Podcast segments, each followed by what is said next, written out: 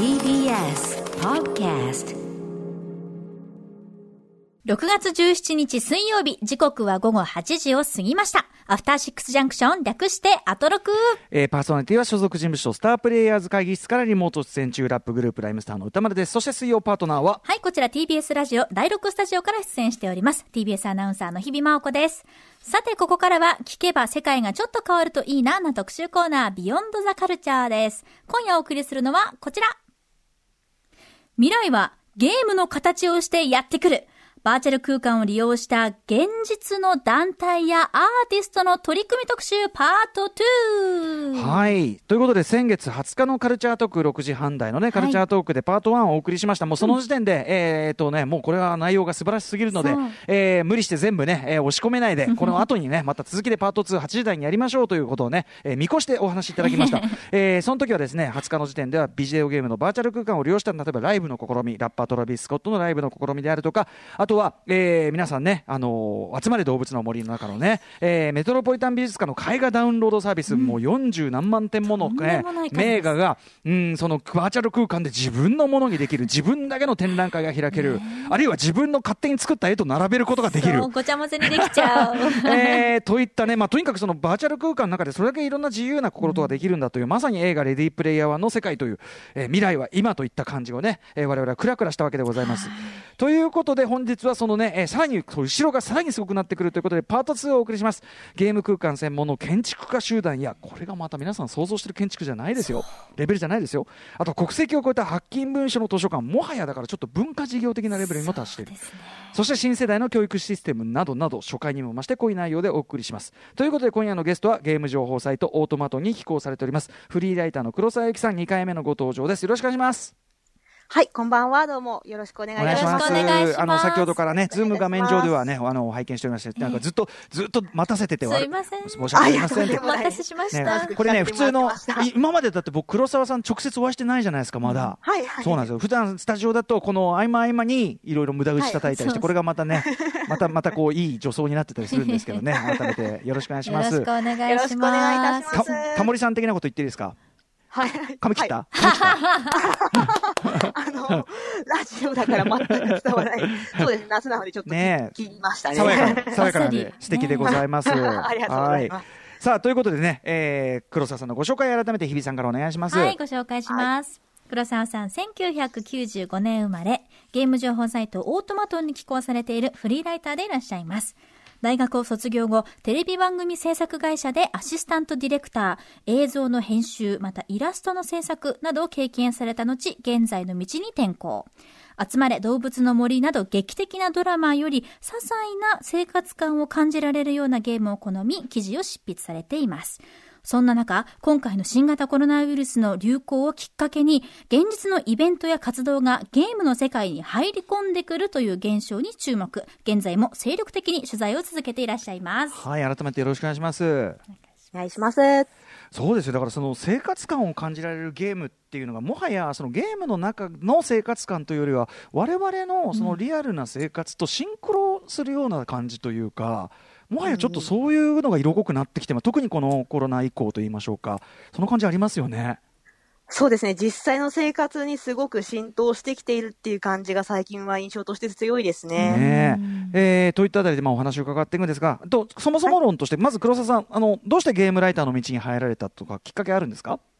あ、はい。えー私がですね、もともと実はテレビ業界にいたんですけれども、うん。えーテレビってどうしてもあの制作側があの完成した作品を、えー視聴者に提供して楽しんでいただくっていうようなうん。形になってくるんですけど、私もともとちょっとゲームが好きでして、うんその中でもやっぱりあのユーザーが遊ぶことで体験が生まれるっていうことがすごく好きで、やっぱりそのユーザーが関わることで出来上がるコンテンツっていうのにすごく興味があったので、うん。こちらのえー世界に移ってきたというような形ですね。確かにその双方向的であることっていうかつあのプレイヤーがいなければ意味がどんだけ優れたゲームであっても意味ないですもんねそうですね。プレイしてその体験そのものでようやくゲームが完成する、確かに作品のあり方として、まあ、そこは本当に、まあ、特別ですよね、うんある意味ね本当そうですねうん。他にない形だと思います。そこに惹かれてきたということなんですね。でですね、えーとまあ、今回改めてそのボバーチャル空間をねゲームの中に広がっている世界というのを利用した、まあ、そのいろろんなね試みというのがありますけどここに注目されたのはなぜですか？はい。えー、私がですね、あの、この業界実はめちゃめちゃペーペーですごい若造なんですけど、いやいやこの世界に入ってきたのがちょうど、あの、新型コロナウイルスがうん。拡大を始めた時期とぴったり重なっていたんですね。なんてなんてほよほよなんだ そうなんですよ。うん。ですので、ちょうど業界に入った時期が、はい。こういうオオンラインでの活動がどんどん拡大してくる時期と重なっていたので、なるほど。自然とその取材する対象対象もそちらの方に惹かれていったっていうような経緯がありますね。うんうんだし、その先ほどね、あのちょっと私も申したように、そのそもそもお好きだったその生活感を感じられるようなね、えーそのゲームのあり方というのが、図らずもこの時期にものすごくこうなんていうかな、普段ゲームをそのやりこいわゆるゲーマーというかね、そういう好きな人以外にも、そのある意味生活の一つのツールとして、うんうんあの浸透し、なんていうかな、機能するっていうことに、やっぱこの時期急激になりましたもんね。そうですね。この数ヶ月でかなりゲーム遊ぶ人とかもすごく変わってきたなっていうふうに思います。確かに需要と供給がもう爆発したっていう印象がありますね。そうですねまさにね。まさにまさにね、だって日比さんもね、減少になるんじゃないかって勢いで。普段からそんなに私はゲームやるタイプじゃないんですけど、うんやっぱりなんかこう、もう一つ違う場所があるっていうだけで気持ちが楽になるっていうところもあって、すごくその、そのちょうど今欲しい世界っていうものに、がゲームだったっていうのは、うんすごく救われたところも多かったですね、うんこの時期に。確かに端的にその、ね、もう一つの世界に没入するっていうところもねゲームでもあるからそのうんカルチャーエスケープとしてのゲームっていうのは当然ありますよね。う。んうん。はい、ということで、えーとまあ、前回に引き続き第2回目というかね、えー形になるんですけど今回、えーどんな感じの、えー、と内容を紹介していただけるんでしょうか？はい、えー今回はですね、まずは前回どうしてもお伝えしたかったんですが、うん全く尺に入らなかった。いやこれねもうあの黒沢さん面白いから無理して入れなくていいよっつってね。壮大すぎるの。はい。あの、前回お伝えできなかったマインクラフトのお話を、まずはさせていただければと思います。マインクラフトね、これでもしかも僕が想像してた域を はるかに超えてですね、度肝を抜かれる世界がね、広がってますね。にわかには信じられないぐらいの世界観ですよね。あとそういう、あれですかね、バーチャル空間の成り立ちのちょっとその手前というか歴史的な流れの話なんかも伺えるんですかね、今日は。はい、そうですね。あの、今回新しく取材したネタなんですが、あの、ゲームが現実に接近してくるっていうことに関して、うん実はですね、最近だけではなくて、はい2000年代にもちょっと先例的な試みがありまして、うんうんあの、セカンドライフといはいう知る人ぞ知るなゲームがございますので、うんうんうんうんそちらの方もちょっとご紹介できればなと思います。はい。ということで、えー、まあ、ある意味今日がだからもう、あの、本丸ですからね。はい。はい。黒沢さんよろしくお願いします。よろしくお願いいたします。す。はい。えー、それではお知らせの後、お話をじっくり伺っていきます。時刻は8時9分です。TBS ラジオアフターシックスジャンクション。パーソナリティは私、ライムスター歌丸と、はい、水曜パートナー TBS アナウンサーの日々真央子です。さて今夜はフリーライター黒沢由紀さんによるバーチャル空間を利用した芸術活動最前線レポートを伺っていきたいと思います。よろしくお願いします。よろしくお願いいたします。ます。ちょっとね、えー本日お電話の出演ということになってね、えーこれもある意味バーチャル出演というね確。かに。ある意味リモート出演ね。ある意味っていうか、普通にリモート出演なんだけど。もうな、な、なんかさ、こう、リモートとかバーチャルっていうのが、あまりにもなんかデフォルトのあれになりすぎて、なんかその、その辺がよくわからなくなってるところもあります、僕はね。リアルとバーチャルがう。うんん、ね本。当本当。はい。ということで、えー今回の話は、えーゲームの話はもちろんでもありますけど、まあ、そのバーチャルなそういう空間をどう活用していくか、本当に我々のその実生活というかね、そこにどう活用していくかという、えーある意味ゲームズ、ゲームの話というよりは、そういうまあ今後の社会のあり方とか、えーそういうところにまでちょっと関係してくる話かなというふうに思っております。えーということで、行ってみましょう。まずは前回我々も度肝を抜かれたこちらの話行ってみましょう。老舗サンドボックスゲーム、マインクラフトは未来すぎてもはや国を超越していた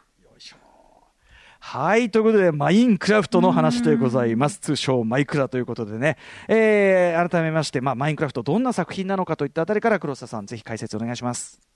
はい、えー言わずと知れたマインクラフト改めてご説明いたします。うんえーマインクラフトはですね、2009年にスウェーデンのクリエイターさんがゲーム会社モージャンを立ち上げて開発を始め、うんえー2011年に正式リリースをしたサンドボックスゲームとなってます。はい。えーブロックを組み合わせることで、あらゆるものを作り出せる箱庭ゲームでして、マルチプラットフォームに対応してますね。ですので、PS4 版とかスイッチ版とかいろいろ出てはいるんですが、うんうん中でもですね、PC 版の Java Java エディションというバージョンでは、えーユーザーが作った箱庭をですね、うん。ウェブ上に公開しまして、うんみんながダウンロードできるっていうような文化もすごく成熟してるんですよ。なので自分が作ったマップに誰でもアクセスしてもらえるっていうような形になってるんですね。自分が作ったバーチャル空間に、まあ、人を招けるというのかな、わかんないけど、そう共有できるというかね。遊んでもらえるっていうような形ですね。うんうんうんでは、プレイの内容も、あの、クラフト、ものづくりから戦闘、コミュニケーションまで様々盛り込まれてまして、うんはい。えー2019年5月時点では、それまでゲームの売り上げ1位ってテトリスだったんですけどおうおうお、うそれをなんと抜いてしまいまして、はい。マインクラフトが世界で最も売れたゲームとして名を馳せることになりました。えーだって発売からね、数年も経ってるのに、今2019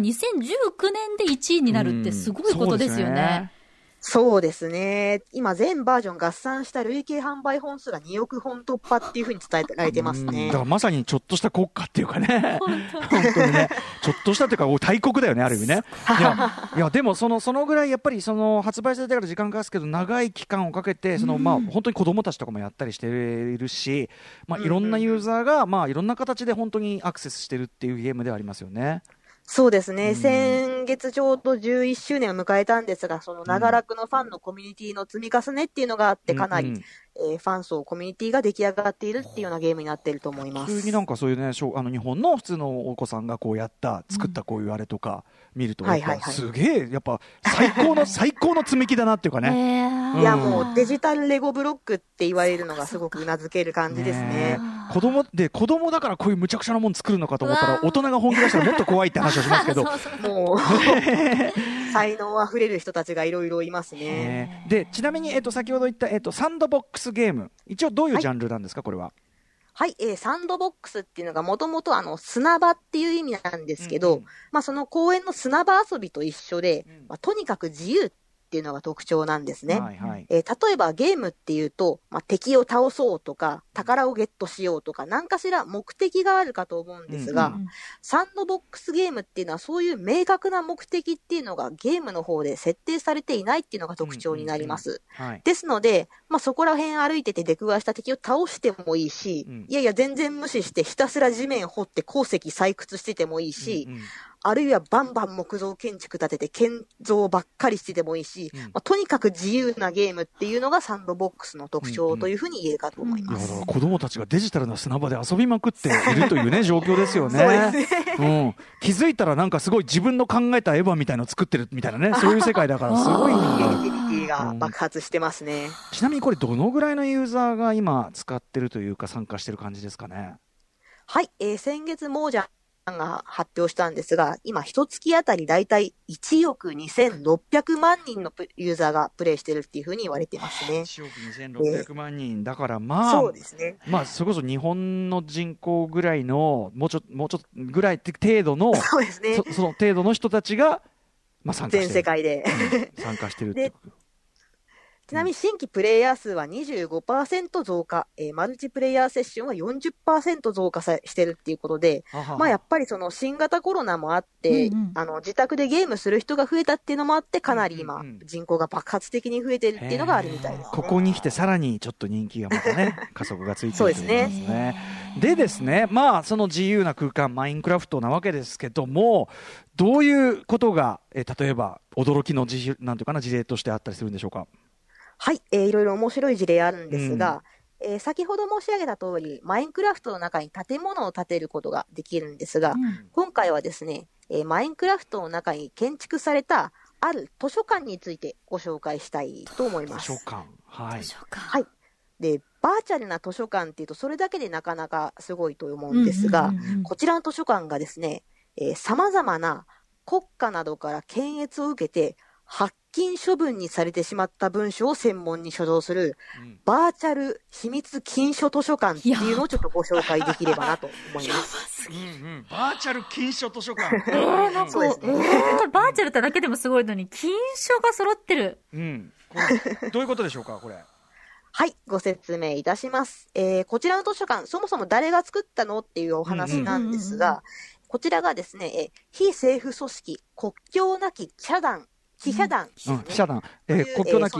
医師団ならぬ、記者団です。はなくて、うん記者団、ジャーナリストの方ですね、はい、が、えー制作した建造物となっています。うんうん。こちらの組織がですね、えー言論の自由を保護することを目的としてまして、うんうん。えー様々な国家の検閲に対抗するなど、世界的に活動して、ジャーナリズムの自由を守ろうとしている組織になっておりままあ、す。国によっては例えばねその内容がこのお上が気に入らないということで発禁になったりあるいはその、ね、作家そのものが弾圧されたりなんてのは、まあ、歴史的にいろいろありますよね。うん。そうですね。あの、逮捕されてしまったジャーナリストの支援なんかも行っているような組織なんですが、はい。えー近年この国境なき記者団がちょっと頭を悩ませている問題がございまして、それが何かって言いますと、えーサイバー空間の言論統制っていう問題がございまして、えーこちら例えば日本だとそんな例ほとんどないんですけど、うん。国によってはですね、うん。例えばツイッターでちょっと政治的な発言をする、うんうん。あるいはそういった発言にポチッといいねを押しちゃう、うんうん。それだけでも逮捕される恐れがあるっていうのはすごい厳しい国もあるんですね。まあ監視されてるわけですよね。そうですね。監視されてるし、規制されてるしっていう、すごい情報統制が敷かれてる国がありましてそういった状況の中で、インターネット上の言論をどう守ったらいいかっていうことで、うんうん。えー国境なき記者団の方が頭を悩ませてたんですがうん、うん。実は、インターネットの中でもう、んどの国もほとんど検閲をかけてない空間があるらしうんうんい。でしかもその空間は毎月1億人以上がアクセスしてるらしい。ということで目をつけられたのが、このマインクラフト。すごい。なるほどそうか、インターネット、他のインターネット空間だと、まあ、例えば、はいその、わかんない、サーバーが置かれてる国とかわかんない、そういういろんなあれで制限のかけようが出てきちゃうけど、うんマインクラフトだけは、その外側からの干渉を受けないと。あの、SNS とかは結構ブロックとかされちゃうんですけどうん、さすがにマイクラまで目をつけてる国家は今んとこないぞという。まあ、これ本気でなんかやりだしたらちょっとわかんないけどっていうこともあるのかな。まあそうですね。うんうんうん今のところはここがちょっとブルーオーシャンだなということで、えープロジェクトが始まりました。うんうんうんでも、モージャン側もこんな場所だと認識されるとは思ってなかったでしょうね。なかなかちょっと予想外の展開っていうところはありそうですねうん。うんうんまあ、要するにもう想定ををのしている使い方をはるかに超えた使い方をしているということですよね。うん、えかなり巨大な。はい。うんうん、で、えー具体的にはその国境なき記者記者団の皆さんはマインクラフトの空間を使ってはい。どんなことやってるんですか、はい、えー具体的にどうしたかと言いますとですね、えー実はゲームの中でいろんなものづくりができるっていうふうに言ったんですけれども、うんうん。その中の一つとしてですね、えー紙、ペーパーと、あと革とイカスミっていう素材を用意すると、うんうん。本、書籍を作ることができるんですね。紙と革とイカスミを用意すれば本が作れる。霞 はい。あのマイクラ的にはできちゃううんうんうんうん形ですねう。んうんで、あの、本を作ると、あの、自分で、あの、テキストを打ち込んでうん、好きに内容を書くことができるんですよ。わああ実で、それ、うんうんうんうんあ、ごめんなさい。あごめんなさいうんの本をができると、うんうん後で読み返すことができるっていうような形ですね。えテキストってどのぐらいの分量を一冊にできるんですか？そうですね。100とかは普通にいけちゃう感じですへね。え。じゃあまあ本当に疑似的な本が作れるわけですね文字通り中が読めるそうですね。自由に書けるという形でしてうんうんうん、で、しかもですね、こちら書き終わった本はうん、自分で署名することができるんですね。うんで、署名すると何が起こるかと言いますと、うんあの、後からその本の内容を書き換えることができないようにロックができてしまうんですね。うんうんうんうんで、この本っていうアイテムが、その貴重な文章を保管するのにうってつけのアイテムだっていうことで、うんうん。えー国境なき記者団がですねう、ん。えー様々な国で、えー弾圧された文書なんかを、うん。全部マイクラの中の本として書き起こしましてう、ん。マイクラの中の図書館に所蔵して、はい。みんながアクセスできるように公開したっていうのが、この、えーバーチャル図書館、検閲のない図書館というような風になってます。これでも打ち込む作業って手作業っていうか、うんですよね。そうですね。多分、あのー記事数がだいたい200以上っていう風に伝えられてるんですけど、うんうんうんおそらく手打ちで打ち直したんじゃないかっていう風に思われますそうね。ですよね、そのネット上で転がってコピペしていいようなものだったら別にそんなことする必要ないわけでどっかにある文章を、えー、と物理的にあるものを入れてるってことだったりしますもんね、多分そうですね。へーでもめっちゃ手間かかる上にですよ、これ、文書って、じゃあ現状、何冊ぐらい所蔵が、これは？そうですね、記事数が今200以上ってなってましてうんうんうんうん、あのー各、えー、大体今5、6カ国の国々の、えーうんうん書籍が、えー上蔵書されているっていうような形ですね。まあ、これから増えていくかもしれないしね、もちろんね、作業ね。そうですね、多分これから拡大していきたいっていうような意図はあるとうん思います。え例えばどんな人のどんな本が置かれてたりするんですか、はい、そうですね、あの、例えばですね、えー国境なき記者団が毎年報道の自由度ランキングって言って、うんどの国なら自由に報道ができるかっていうようなランキングを公表してるんですが、うんえーランキング全180カ国中172位のサウジアラビアですね。うんこちらの国の、えージャーナリスト、ジャマル・カショギさん。うん。この方がですね、えー2018年にちょっと殺害されてしまったんですがこの方の、えー意向がですね、文書として蔵書されていたりですとか、そうですね。あとは同じくベトナムですね。はいこちらも社会主義国家ですので、あの、うんうん独立メディアは認められてないんですが、うんうんえーその中でも、えー何度も逮捕されながら、えー現在もドイツに亡命して活動を続けられている人権弁護士、グエン・バンダイさんの文書なんかも蔵書されていますね。へーすごい映画の中の話みたいな、なんかミッションインポッシブルでありそうじゃないですか。本当だよねなんか。まあなんかある意味こう、盗みに行くみたいな。そうだよね、義足的なね。うんなんか、そうできそうう。んえーでまあそうやってこうがまあそなんていうのかな弾圧されたような人とか禁書になったものとかがこう集められてきてると。でしかもこれやっぱ我々が特にはい。度肝抜かれたのはですね、そのまあ単にその要はデータがねこうこの話だけだったらデータとか本がその辺にポンポンポンって置いてあればいいっていう感じだけど、あの要するに図書館っていうか比喩じゃないっていうか マインクラフトの中に本当にかなり立派な図書館とその周りの空間っていうかしかもなんていうかな僕写写真見てもこれ本当の実験にしか見えないんですけど なんかマインクラフトとちょっとごめんなさい、信じられないぐらいに精密にできてますよね。っていうその実際の建築物としての空間を作ったってことですよね。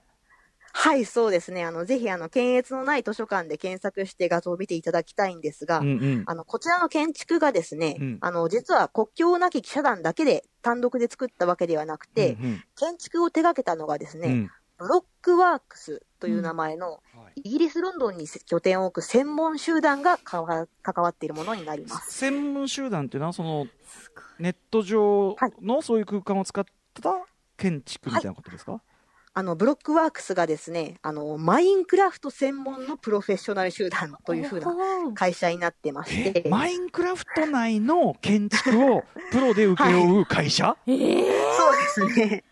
あの、2013年に設立しまして、7年間、えー制作、建築デザインや施工を手掛けてるんですが、うんうん。全世界に60名以上のアニメーター、デザイナーを擁してまして、うんうん。えーマインクラフトを使ったマーケティングですとか、あるいは教育ですとかを、うん。えー建築を使ってコンサルティングしているというようなけ集団になります。へえで彼らがこの、えっと、国境なき記者団のためのためのこの、えー、発金バーチャル発、えっときん？バーチャル金書図書館これも建てたということですか、そうですね。かなり、あの、新古典様式といいますか、あの、本当に博物館っていうような様式の、えー立派な建築を手掛けているっていう感じですね。ままずね、その我々が見てる写真だとね、うんもうなんていうの、どっかどっかの国の立派な議議会のようなね。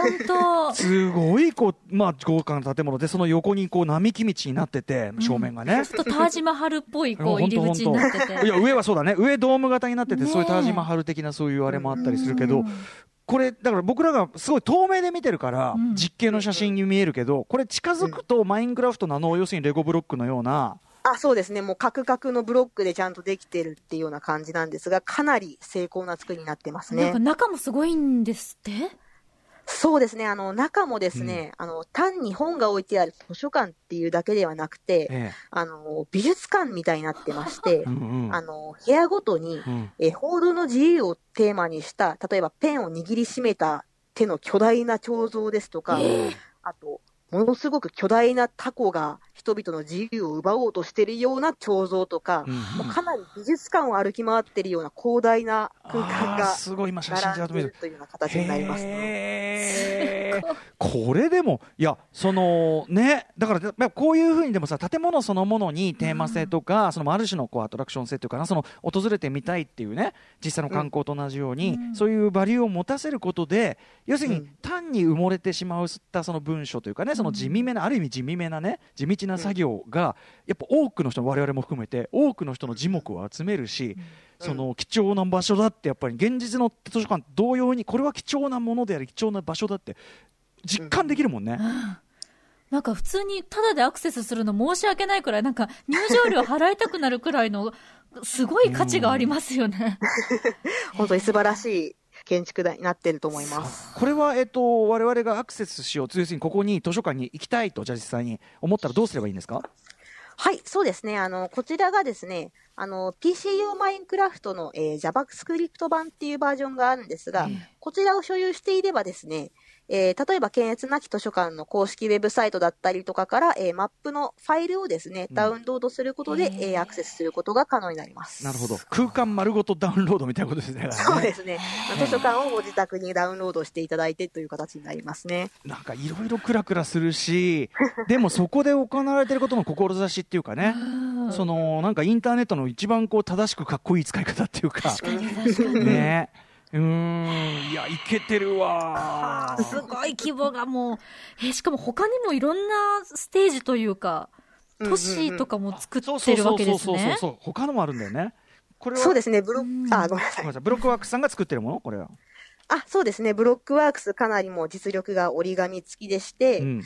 えば2019年、昨年はですね、もうマイクロソフト、モージャンから公式で依頼を受けまして、はい。えーマイクラ10周年記念の、えーオフィシャルアニバーサリーマップっていうのを制作してたりとかですうんうんうんうんとか、あと2016年になるんですが、うんこちらワーナーブラザースの依頼ですですね、えー当時公開されてました、バットマン VS スーパーマン、うん。ジャスティスの誕生をモチーフとしまして、うん。えーバットマンのゴッサムシティと、うんスーパーマンのメトロポリスを融合した広大な都市の、えーうんマップを作ったりなんかもしてますね。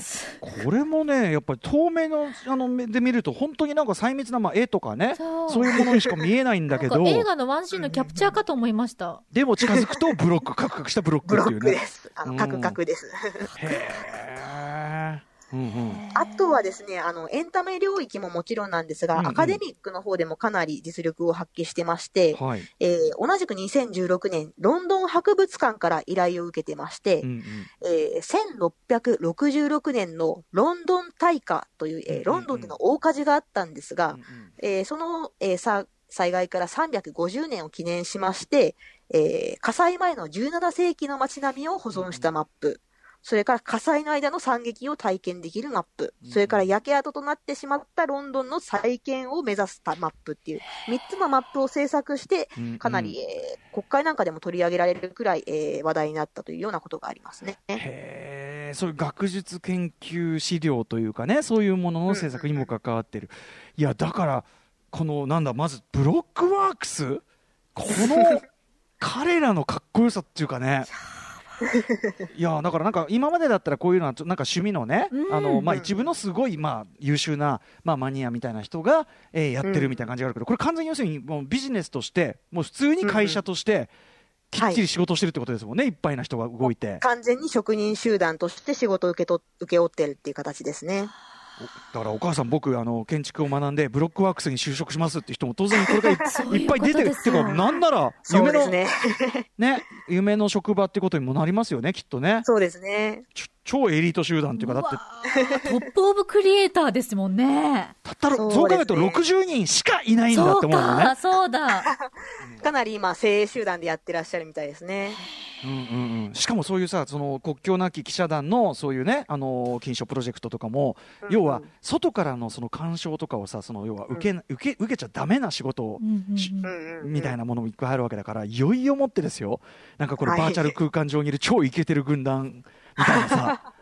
きえでも独、立独歩の。うんね、独立トップのね、しかもそれそれが、でも、マインクラフトっていう、もともとは砂場遊びゲームなわけでしょ。そうとってもシンプルな、シンプルなものなんですもんね。すごい牧歌的なゲームだったんですけど、ここまで来たかっていうような事例をご紹介させていただきました。はい、これまさにそのゲームとね、えっ、と、ゲームが生むバーチャル空間が生む可能性の、まあ、一つのちょっと極北というかね、えー例ではないかと思いますね。面白いわ。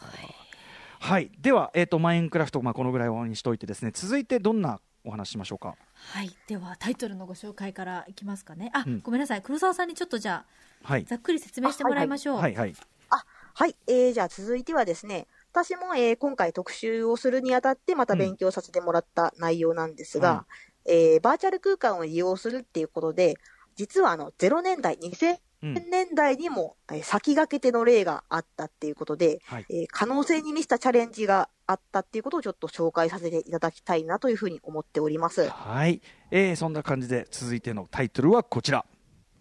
ゲーム空間で第二の人生を早すぎた意欲作、セカンドライフが残したものとは？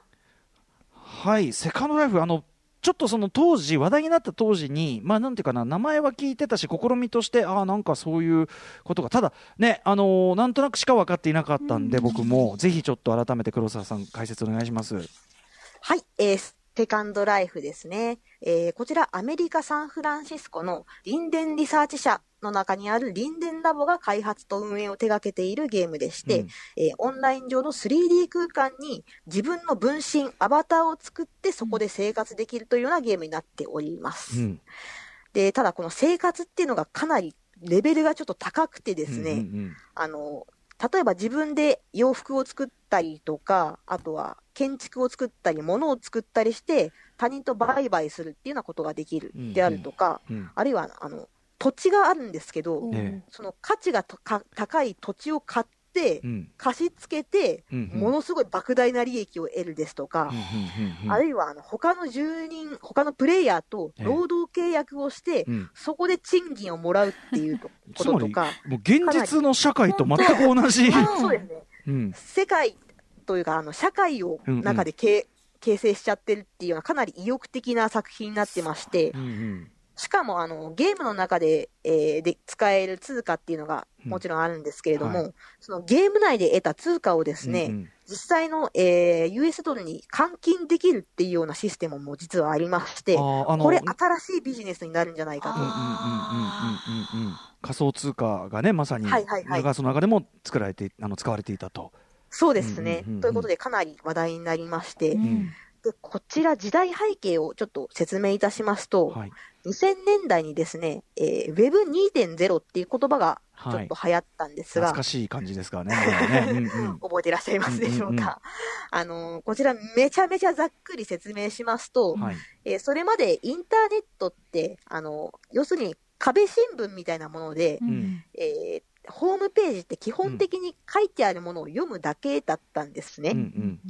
なんですが、Web2.0 では、例えばブログですとか、あるいはインターネットショッピングですとか、自由に発言をしたりう、ん。あとは買い物とか活動ができる、そういう、えー壁新聞ではなくて、うん。いろんなアクティビティができるプラットフォームに移行したっていうようなことが、うん。Web2.0 っていう言葉としてすごく流行しておりまあまして、まあ、要は Web2.0 なそのあれっていうのが、インターネットの使い方っていうのがあまりにも今や、うん。ふあのそのそれそれそれえだえそれの何が特別なのってなっちゃってるから、あのね。逆に分かりにくいです。ねねっていうことなんですよね。でもその前まではそういうものだったっていうことですもんね。だからそのそうですねうんうんうん。アクティブに参加できるというかね活動できるっていうのが、まあ当時はその画期的なことだったっていうところですよね。2000そうですね年代中期、はい。はいはいはい。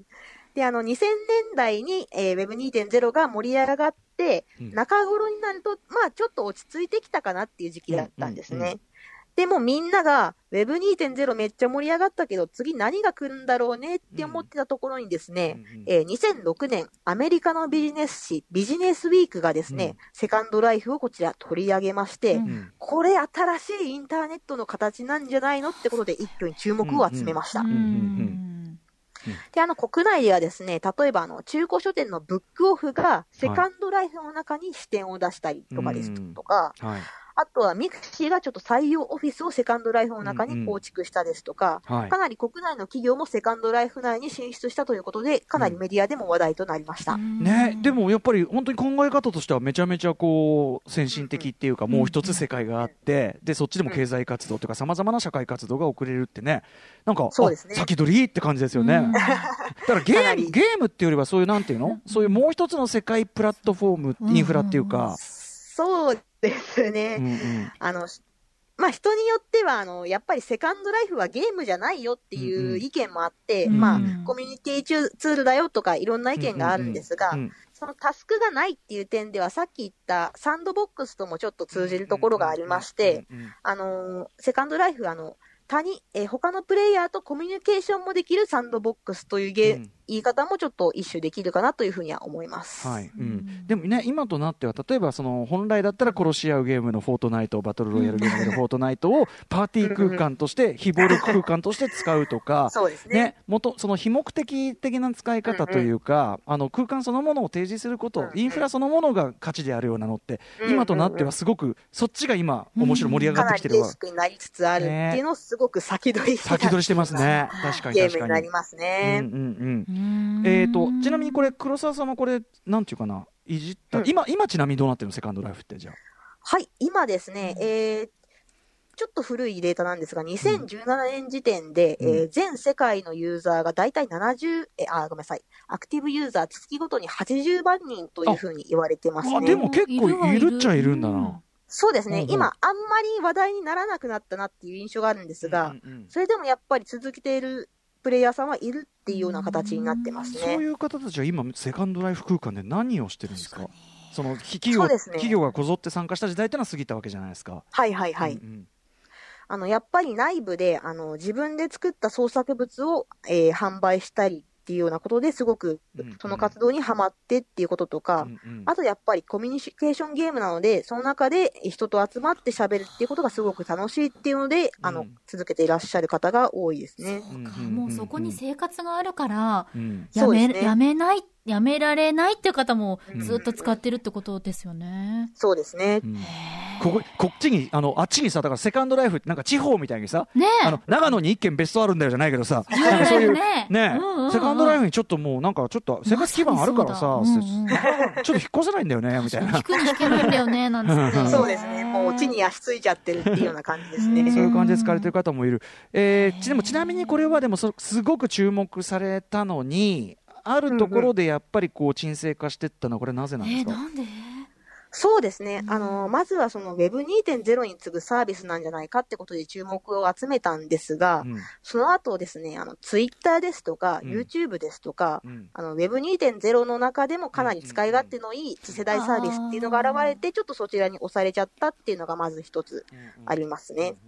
あと二つ目としては、企業が最初どーっと押し寄せてきたんですが、うんうん。その企業がどんどん参入したっていうのも、うん。あの、例えば、あの企業がセカンドライフに進出っていう風にうんうん。メディアに取ら取り上げてもらって、はい。ちょっとこの企業 IT 強いっぽいよねっていうような印象を売りたいっていうようなうん目論みがあったんですね。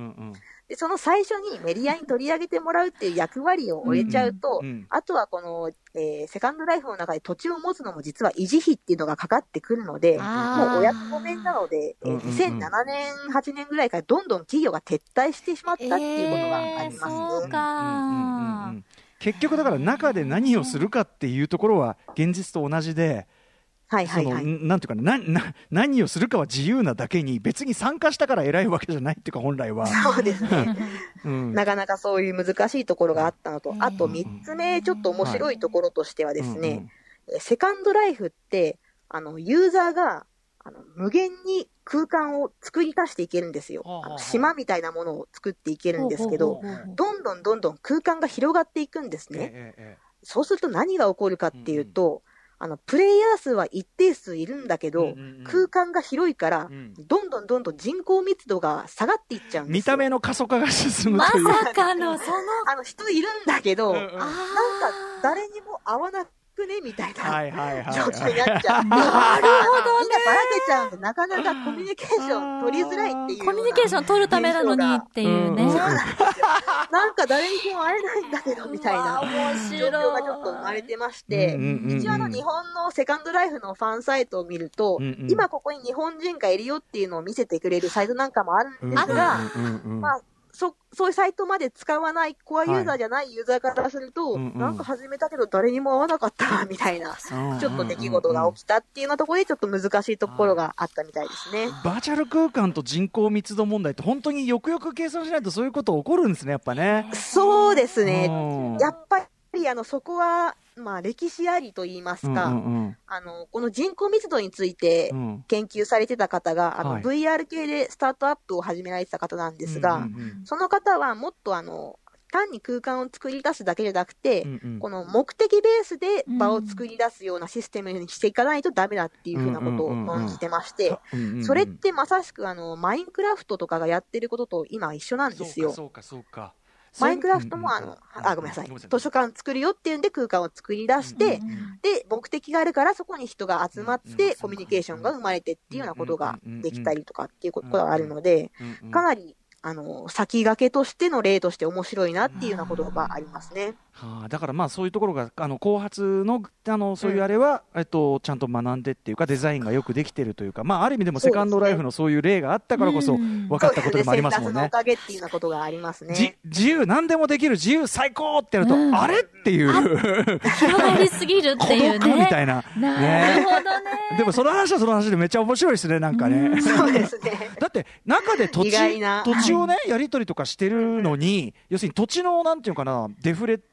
っていうかうんが起きちゃうじゃないですか、そんなことしたらね。そうですね。うん、だから、なんかもともとなんかその自由度の測られ方がね、ちょちょっとほ放任すぎたんですね、なるほどね。そうですね。なかなか難しいところもあったみたいですね。でもなんか今、そのとはいえそういうこうバーチャル空間、純粋なバーチャル空間みたいなものって、やっぱりコロナ期以降、なんか使い道があるんだったらね、なんか、なんかうんうん再注目される可能性いくらでもありそうだなって気もしましたけど。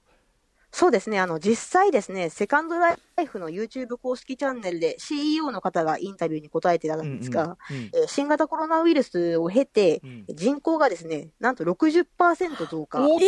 半分以上。で復帰ユーザーですね、久々にやってみようかなっていうユーザーも10%増加したっていうようなデータが出てるそうなんですね。ただですね、ちょっと折りやすくと言いますか、はいはい。今、セカンドライフがちょうどサーバーをクラウドに移行している真っ最中だそうで、ええええなかなか需要が増加しているのに対して、あの、サーバーの強化がしづらいっていうところがあって、ちょっと難しいところもあるっていうのが現状みたいですね。ねテクニカル面の。うんうん限界がね。うん、ふだから図らずも、まあコロね、コロナ禍っていうのはもうもちろんあの図らずも来ちゃったものだから、うん。図らずもタイね。ミングが合ってるけど図らずも。またなかなか 動きっていう。予報外のことがあってっていうような形になりますね。いいですね。愛おしきほどに惜しい感じですね、なんか。そうですね、なかなか。あとでも僕はやっぱりセカンドライフをそのそういう中でかつうまく活用してる人ってきっとやっぱそこはねなんか面白いんだろうなっていうね感じがうんうん。うんねしますねおそらくね。ちょっとあの全然しあのなんていうかイメージしかなかったんで今お話伺ってあなんか逆に面白そうってすごい思いましたセカンドライフ、うん。うんうんほー。さてさてといったあたりで、ええーまあ、先駆的な、ね、試み、セカンドライフのお話も伺ったところで、えーバーチャル空間、まあ、ゲーム上のバーチャル空間、どう使っていくかといったあたりに関して、えー最後のパート行ってみましょ続々と登場するバーチャル空間の活用法最新レポートう。はいということで、残りの時間いっぱいですね、えー黒沢さんが改めて取材して、えー来られたというお話をレポートしていただきます。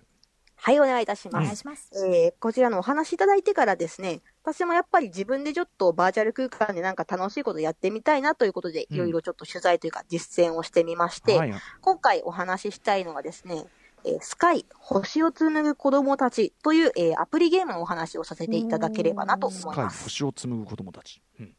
はい。えーこちら、えー基本プレイ無料のアプリとなってるんですが、うん。えー対応機種が Android、それから iOS、あと Nintendo Switch 版っていうのも出てますね。うんうん。で、こちら、えー制作したスタジオがですね、えー風の旅人、あ。るいはフラワリー、フローなんかで知られている、うんうん。ザットゲームカンパニーというスタジオが送る、えースマホ用ゲームとなっております。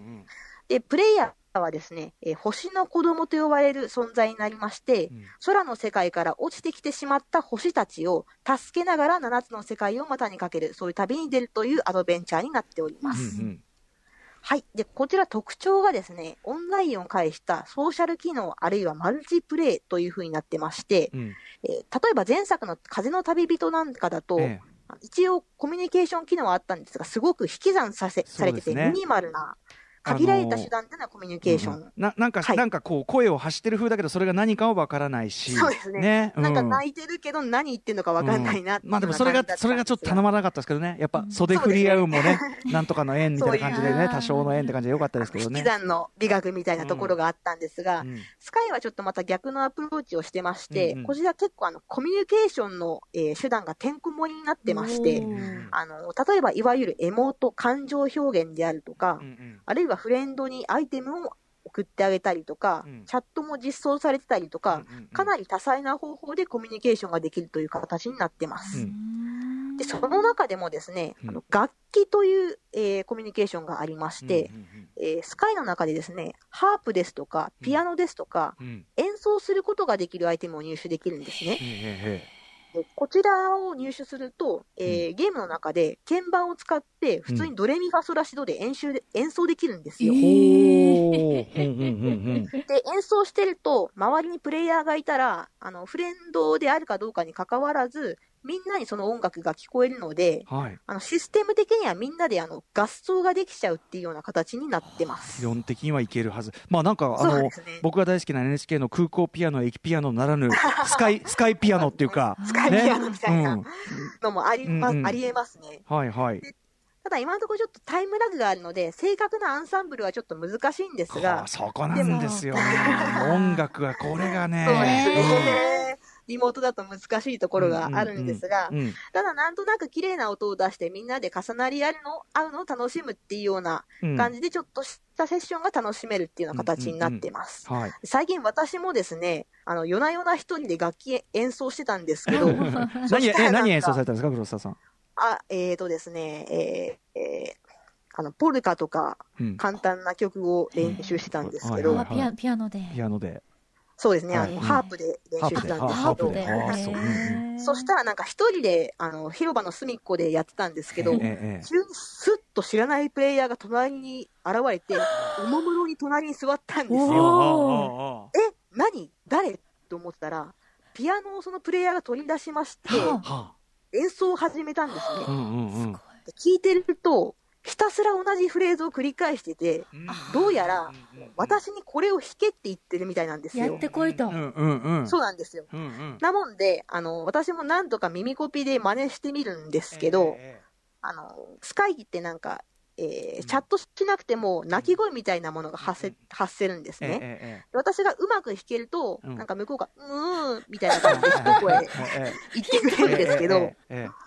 間違えると、ムームームームーみたいな、違う違う違う違うみたいな感じで言ってきて、あのめっちゃビシバシ特訓されたんです指導が入ったわけですでね。なんかそのなんていうの雰囲気の可愛さに対して実はビシビシやられてると。あの、うんかなりスパルタで、うん。と急に特訓始まりまして、何の言語も返してないんですけ確かに。ど、いや。あの、そんな、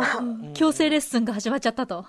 出会でもね始まりまして。音楽という、まあ、共通言語っていうかね、それこそ未知との遭遇みたいだなと思いましたけどね、あの UFO と交信するのは、やっぱり UFO が弾くそのメロディーをね、宇宙人が弾くメロディーを地球人に込めらせて、それが彼らの言語だっていうくだりなわけだからそうですね。まさにそれですよね、未知との遭遇ですよ。言語を介さずにコミュニケーションができたというような形で、かなり印象的な出会いでした。しかもなんか、なんていうかな、あの、かなり踏み込んだコミュニケーションっていうか、実はね、へえ、面そうです白いね。じゃあ、いよいよだからね、これはあのこのスカイに限らずだけど、そういうこうタイムラグ問題みたいなのが、まあ、でも日進月歩でひょっとしたらね、うん5年後ぐらいはね、こういうので、であのズームとかでもあれ、あの時タイムラグあってさとかなるかもしれないから、そしたらいよいよね、バーチャル空間で、本当に楽器を一緒に演奏する、歌う歌う、もう本当にバーチャルライブできる世界になる可能性、全然ありますよね。そうですね。あの、さっきの人なんかも、後々、あの、偶然チャットルームに入ったらいたので話しかけたら、ええええあの、なんとベトナムから演奏をしてくれてる人だったのでインタ、ーナショナル。そうなんですよ。なので日本とベトナムでセッションができるっていう夢みたいなことも近いうちに実現できるかもっていうような可能性がありますね。なんかその私ちょっとグッときますね。ちょっと感動しますね。うん。そのやっぱベトナムとさ日本ってまあ場所的にも離れてるし、うん。うんでまあっていうか日本の中でも分ど同じ国の中でも分断してる離れなきゃいけないっていう時に、なんていうか隣に座って土手土手で練習してる横に座るかのようにそうで。すね。ねスッと入ってきて。っていうなんかすごくこうなんていうかなインターネットというものが持つロマンチックな側面というか なんかそういうのも感じるなかなり印象的な出会いでしたね。いいですね鳥肌立っちゃいました。なんか、し一期一会です。ゲーム一期一会。うん本当バーチャル一期一会。素敵ですね。はい。といったあたりで、ちょっとお時間迫ってきたんですけど、でもまだまだいろいろ、例えばマインクラフトを使った卒業式とか、はいはいはいい。いろんなことやってるんですね、またね。そうですね。まだまだお話足りないことはあるんですが。ちょっとネタは取っておきましょうかね。そうですね。あはい、ぜひ。どんどんこのスピードだったら、もうどんどん展開してきそうですもんね、これからも。そうですね。まだまだこういったオンライン上での活動っていうのはすごく浸透していくと思いますね。うん僕すごいやっぱりそのあれですねそのえっと国境なき記者団の試みとかあとそのブロックワークさんのお仕事とかあのさっきのロンドンのねその火事のその歴史的な記録みたいなところでこの間あのー時間あるかな、えっと、ライムスターのあのメンバーのマミー D が言ってた、龍が如くセブンはそのこの時代の,、その横浜のこの区区域の雰囲気を、まあ、デフォルメはしてるけど丸ごとそのパッケージにして後世の人が見てもあこういうもんだって分かるものって意味で、そういう資料的価値が絶対出てくるんだみたいなこと言ってて。そうですね。なんかそういうこうなんていうかなバーチャル空間ゲームのバーチャル空間のこう意味の持ち方っていうかそういうのも絶対これから重要になってくるだろうなと思ってそこがすごくまた印象的でしたね。あとなんかパッケージメディアがなくなってで例えば中古レコードっていうのがなくなった世界ってうん。後世の人たちにとっては結構困る世界じゃねえのかなって話をしてたん本ですけどね。でも、でも、こういう、だからさっきのその図書館のように、仮想でいいから、やっぱり、その物体感っていうか、うん。ものがある感じ、で、そこを誰もが、こう、へ等しく訪れることができてアクセスできるみたいな、なんかそういうことで文化のアーカイブ化みたいなのも、なんかこの、うん。それ以降、物物質じゃなくても、うん。で、やりようがあるのかなとかね、なんかいろいろ考えちゃいましたね。うん、そうですね。デジタル空間のアーカイブとしての機能っていうのもすごくこれから浸透していくんじゃないかっていうふうに思います。ですよね。そして今これ話してるのが、SF のこういうことも未来も来るかもねじゃなくて、今の話。もうだいぶ前からできてたもの。うんなんならちょっと前からの話、うん、そこがね。ワクワクしますでもそこにちゃんとねあのさっきおっしゃったようなそのなんか本当に人肌を感じるなんかコミュニケーションみたいなのもあってすごくあのなんかワクワクする世界があの話だなというふうに思いました。未来の話だなと思いました。はい、黒沢さんもう面白くてあっという間に時間来ちゃいましたよ、うん。どうもありがとうございました。こちらこそですよ。うん。黒沢さん何かお知らせ事などありますか？はい、えー私が結構しているオートマトンの方がですね、こういったゲームについてのニュースやコラムなんか毎日更新しておりますので、ぜよければぜひ、えーご覧ください。はい。あとまあ引き続きちょっとこの番組でもまたぜひちょっとお話を伺わせてください。ーぜひぜひよろしくお願いいたします。めちゃめちゃワクワクしますしうんね。はい。えーということで、えー以上バーチャル空間を利用した芸術各でいろさまざまな活動最前線レポートでした。黒沢ゆきさんありがとうございました。またありがとうございました。ありがとうございました元気です。after 66 junction.